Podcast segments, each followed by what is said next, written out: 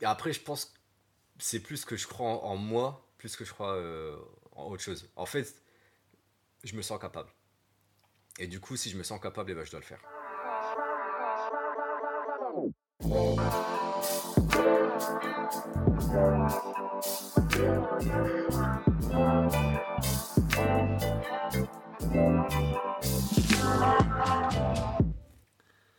Bon, je vous l'ai dit cette année, dans la manutinale, euh, il y allait avoir des exclusivités. Et aujourd'hui, aujourd'hui, en fait, le format de la manutinale que vous connaissez a complètement changé. Si vous pensiez que ça allait durer 10 minutes, je peux vous dire tout de suite, oubliez ça.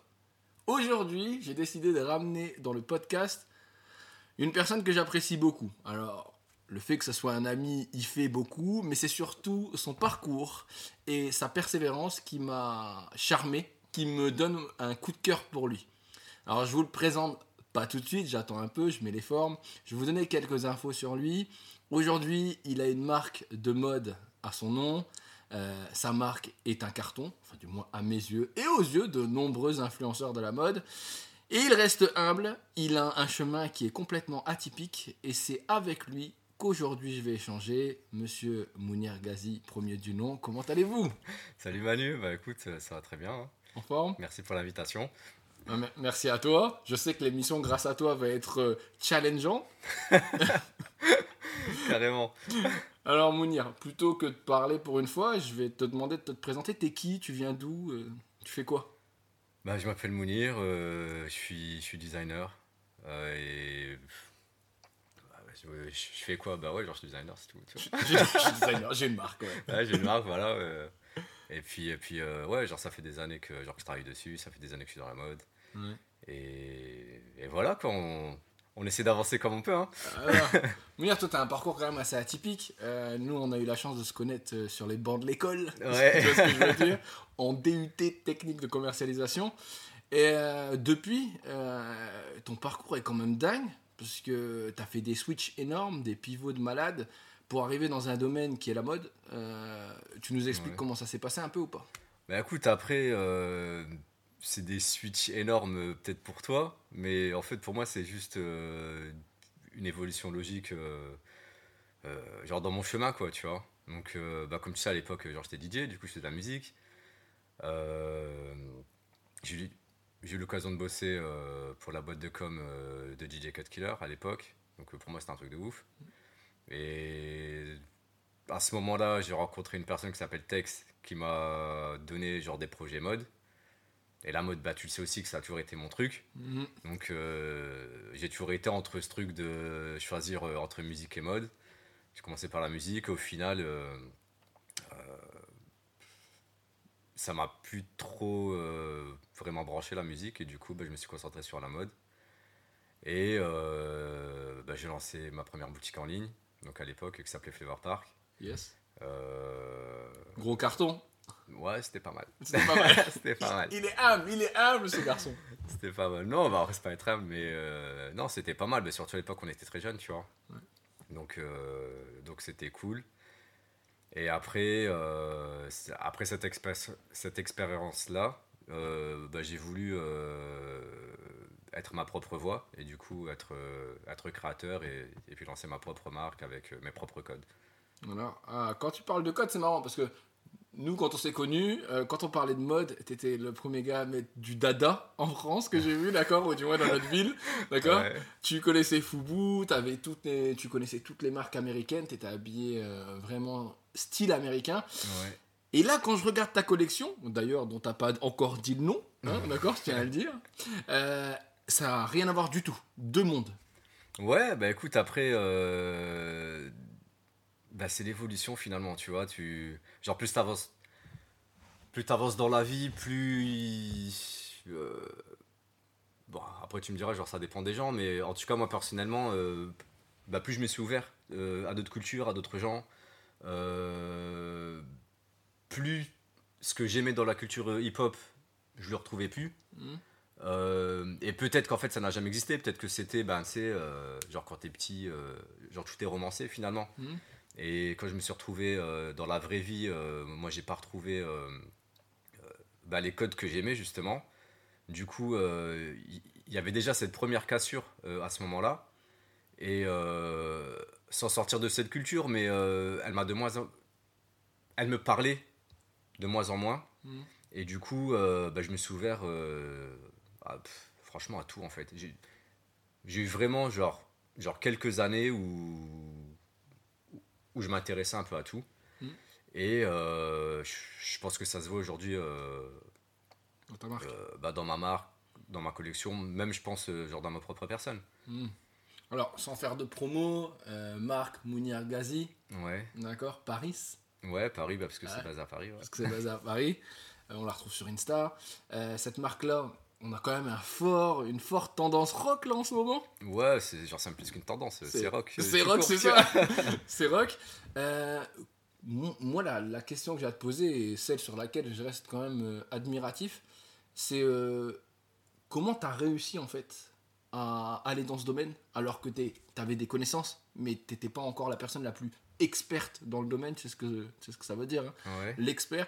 Et comment tu comment as réussi à tenir là-dedans, à maintenir le rythme? Parce que c'est chaud quand même, non? Oui, bah écoute, après, euh, quand je pense à ma marque, en vrai, c'est comme si j'avais lancé une première marque qui n'a pas marché Mm. et que j'en ai relancé une deuxième après. C'est juste que j'ai gardé le même nom, tu vois. Qu'est-ce que tu veux dire par là? En fait, bah, euh, la, premi- la première collection euh, que j'ai faite, elle était euh, inspirée euh, du streetwear, du sportswear et du rock aussi. Il y avait euh, dedans genre des références rock. Et, euh, et je me suis aperçu qu'en fait ça parlait à personne. Tu vois, enfin, c'est ce truc de genre quand tu parles à tout le monde, euh, eh ben, tu parles à personne. Ouais. Bah là, c'était un peu ça, tu vois. Et euh, ça parle à personne, mais pourtant, j'y croyais quand même. Tu sais, à- avec Flavor Park, là où j'étais fort, c'est que hum, j'étais bon pour. euh, genre, comment dire Pour, euh, pour connaître les tendances à l'avance. Le Je- curseur. Voilà, tu vois, je savais ce qui allait marcher. Tu vois, genre aujourd'hui, l'état de la mode, je savais que ça allait être comme ça. Enfin, même, je pensais pas que ça allait être autant pour te dire, tu vois. Mais je savais que ça allait vers cette direction. Et c'est pour ça, euh, je pense que Flavor Park avait marché. Euh, Et au moment où moi j'ai lancé cette collection-là, je savais que c'était la tendance. Sauf que entre être un petit créateur et une grosse marque, il y a une grosse différence. Hmm. Une grosse marque, elle peut taper sur, euh, euh, genre, bah, sur différents profils. Quand t'es un petit créateur, tu peux pas. D'accord. Et euh, là, je te fais la version courte. hein. Mais après euh, des galères et des galères, je me suis retrouvé euh, plus ou moins dans le fond, tu vois. Ouais. Et, et j'ai eu une, une grosse période, comme, enfin une grosse période. En gros, genre 6 mois, un an, où, où j'ai fait que réfléchir, me documenter. J'ai beaucoup lu, j'ai regardé beaucoup de documentaires, de reportages et autres. Mhm. Et, euh, et c'est, c'est à partir de ce moment-là que justement la culture rock euh, m'a beaucoup plus parlé qu'avant et que je me suis retrouvé et que bah, j'ai plus développé euh, ce côté euh, à travers mes créations. Alors, c'est intéressant parce que tu, sais, tu, tu fais partie de, des vrais entrepreneurs pour moi. C'est-à-dire, c'est Ouais. c'est les gars genre qui ont une idée et qui tiennent le bon bout, qui essayent de tenir, parce que je pense qu'en termes de persévérance, on peut pas faire mieux que toi. Tout à l'heure, tu parlais de galère. Euh, Est-ce que tu t'imaginais au moment où tu as commencé à faire cette aventure, où tu t'es dit, ouais, Mounir Ghazi Paris, ça sera ma marque et ça y est, je vais faire des, je vais faire des fringues et je vais réussir, que tu allais passer par là? Pas du tout. Franchement, pour moi, le plus dur et le plus challengeant, euh, pour moi, c'était la création. J'ai pas fait d'école de mode, je savais pas du tout comment construire une pièce. Et j'ai dû apprendre ça. Et pour moi, c'était ça le plus dur. Tu vois, euh, je sortais juste de cette expérience euh, avec le Air Park. Et je savais que j'étais bon dans ce que je faisais. Je me suis dit, euh, je vais reprendre la, même- enfin, je vais reprendre la même formule et puis, et puis c'est bon, c'est parti. Et au final, je me suis aperçu qu'en fait, je devais recommencer à zéro. Enfin, et qu'en fait, même quand j'ai commencé, j'étais à moins 150 en fait. tu vois? Mais euh, ça, je l'ai appris euh, sur le tas. Et, euh, et ça te met un coup, tu vois. Ouais. Quand tu dis ça te met un coup, qu'est-ce que tu veux dire? Euh, ton ego en prend un coup, euh, ta vie en prend un coup, enfin, genre tout y passe, tu vois. Ouais. Parce que, ben, genre, t'as mis de l'argent, t'as mis du temps, Il y a des gens qui t'ont suivi ou pas, d'autres qui croient en toi ou pas. Et bah, t'as foiré, quoi, tout simplement. Tu vois, donc. euh, soit tu essaies de comprendre pourquoi, soit euh, bah, tu passes à autre chose. Moi, j'essaie de comprendre pourquoi, tu vois. Ça fait combien de temps que tu as lancé la marque Mounir? Alors, j'ai l'idée depuis 2013. Ouais. Et je suis, je suis vraiment dessus depuis 2015. D'accord. Comment on réussit à garder la motivation? Tu me dis, on, on réfléchit et on relance Ouais. ou on retente. Mais tu réfléchis une fois, tu réfléchis deux fois, tu réfléchis trois fois. Est-ce qu'à un moment, genre, t'as pas une lassitude, c'est pas compliqué? Enfin, comment tu passes au-dessus? Bah déjà, euh, tu réfléchis pas une fois ou deux. En vrai, genre tu réfléchis mille fois, tu vois. Et euh,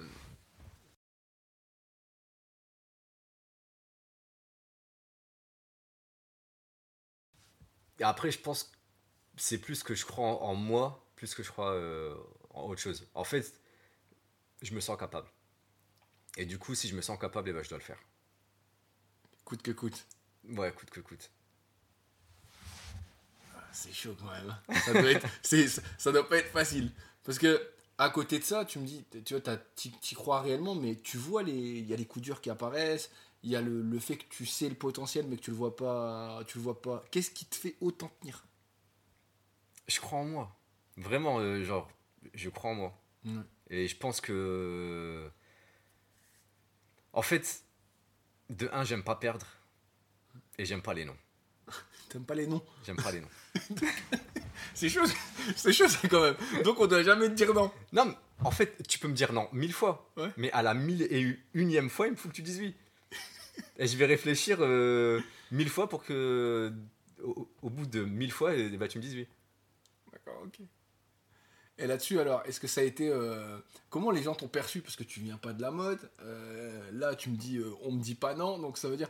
Non, non, non. On me dit non. On me dit non. on, on- on me dit non constamment. on me dit non tout le temps. Ouais. Mais euh, eh ben, je lâche pas jusqu'à ce que j'ai un oui. D'accord, ok. Si tu devais faire un parallèle entre le Mounir qui a lancé le projet et le Mounir que j'ai aujourd'hui devant moi, Ouais. c'est quoi? Vais dire cette question. Eh, eh, J'ai taffé mes questions. Ah, bah, je vois ça, je vois ça. Euh, je dirais euh, que je suis plus patient. Euh, je suis plus, je suis plus réfléchi.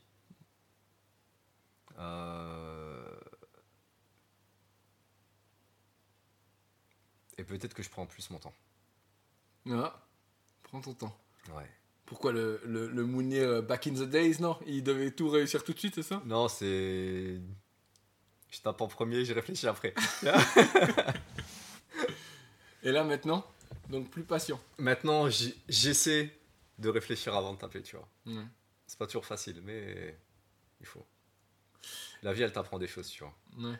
Si t'arrives pas euh, à le comprendre euh, genre de manière gentille, euh, et bah tu l'apprends de manière euh, forte, tu vois. Elle te met des claques. Ouais, c'est ça. Mais là-dessus, après, euh, tu étais dans le domaine du web parce que tu as commencé avec Flavor Park, ton site marchait bien. Je sais que tu avais déjà la mécanique des réseaux sociaux, toi, avant. Ouais. Euh, Aujourd'hui, tu les utilises encore. Ouais. Mais dans ta pratique, comment tu les, comment tu les vois aujourd'hui? Est-ce ouais. que c'est les mêmes? Est-ce que tu y crois encore? Comment tu, comment tu les sens? Bah écoute, euh, à l'époque, on est en. On est en deux- 2009, parce qu'on a fait de 2009 à 2013. Tu sais, cette époque-là, c'était encore le Far West, euh, genre des réseaux sociaux, tu vois. Mm. Euh, tu pouvais faire ce que tu voulais. Euh, Facebook, il n'y avait pas d'algorithme, par exemple, tu vois. Ça marchait moins, il y avait moins d'algorithmes. Tu sais, euh, quand tu postais un truc, les gens le voyaient. Tu vois, genre, tous tes followers voyaient ce que tu postais. Mm. C'est- on se- Enfin, tu te posais même pas la question. Et, euh, et pour capter l'attention des gens, c'était beaucoup plus facile aussi. Les gens, euh, ils- on dirait qu'ils voulaient suivre des gens de toute façon, tu vois. Donc, dès que tu étais intéressant, euh, moi je me rappelle la première année sur Facebook, parce qu'à l'époque, il y avait, il y avait que Facebook essentiellement. Mm. Genre MySpace était en train de. C'était mort déjà, tu vois. Alors pour tous ceux qui, qui sont jeunes et qui connaissent pas MySpace, ça fait partie des dinosaures, dinosaures je pense, de- des, des réseaux sociaux, un peu comme euh, MSN. Voilà. Ouais, c'est ça. Et, euh, et du coup, ouais, euh, en vrai, la, la seule vraie plateforme à l'époque, c'était Facebook. Il y avait Twitter aussi, genre, qui commence à arriver. Mais le gros, c'était Facebook. Et, et sur Facebook, pour te dire, genre, la première année, on avait 20 000 followers. Ce qui aujourd'hui, euh, je vais pas dire c'est impossible parce que c'est toujours possible, mais euh, sans dépenser un euro, Hmm. euh, 20 000 followers. Et j'ai fait beaucoup moins, beaucoup, beaucoup, beaucoup moins d'efforts pour avoir ces 20 000 followers là que pour avoir mes 5 000 que j'ai maintenant sur Instagram, tu vois. Et là-dessus, alors, ça change quoi Le rapport avec. Euh... Tu crois tout le temps autant aux réseaux sociaux ou pas? Oui, oui, parce que quand tu es une personne, entre guillemets, qui est pas euh, dans le sérail, comme on dit, Hmm euh, ça te donne. euh, genre, c'est un micro si tu veux. Genre, tu Mm. peux parler. Que si t'as pas ça, euh, ben, tu peux rien faire. Donc, ça reste un outil important. Maintenant, bah, c'est un outil qui est limité. Pourquoi? Bah, parce que c'est un business. Ils veulent gagner de l'argent. Pour toi, tu le ressens? Bah, bien sûr. Et le côté communauté alors? Tu y crois plus? Tu crois Si, pas? Bah- C'est encore possible ou pas? Euh, non, le côté communauté, euh, même j'y crois encore plus qu'avant. Ouais Euh, t'as intérêt à avoir une communauté. Mm. Si t'as pas de communauté, t'as rien du tout. D'accord. Et ça, tu l'achètes pas, tu la travailles? Ça, tu la travailles. Ouais. Tu vois, au mieux, tu peux acheter la minute, la minute, euh, Attention. ouais, la minute d'attention. Ouais. Mais après, il faut garder la personne. Mm. Donc, euh, et ça, ça se paye pas. Ça se paye pas.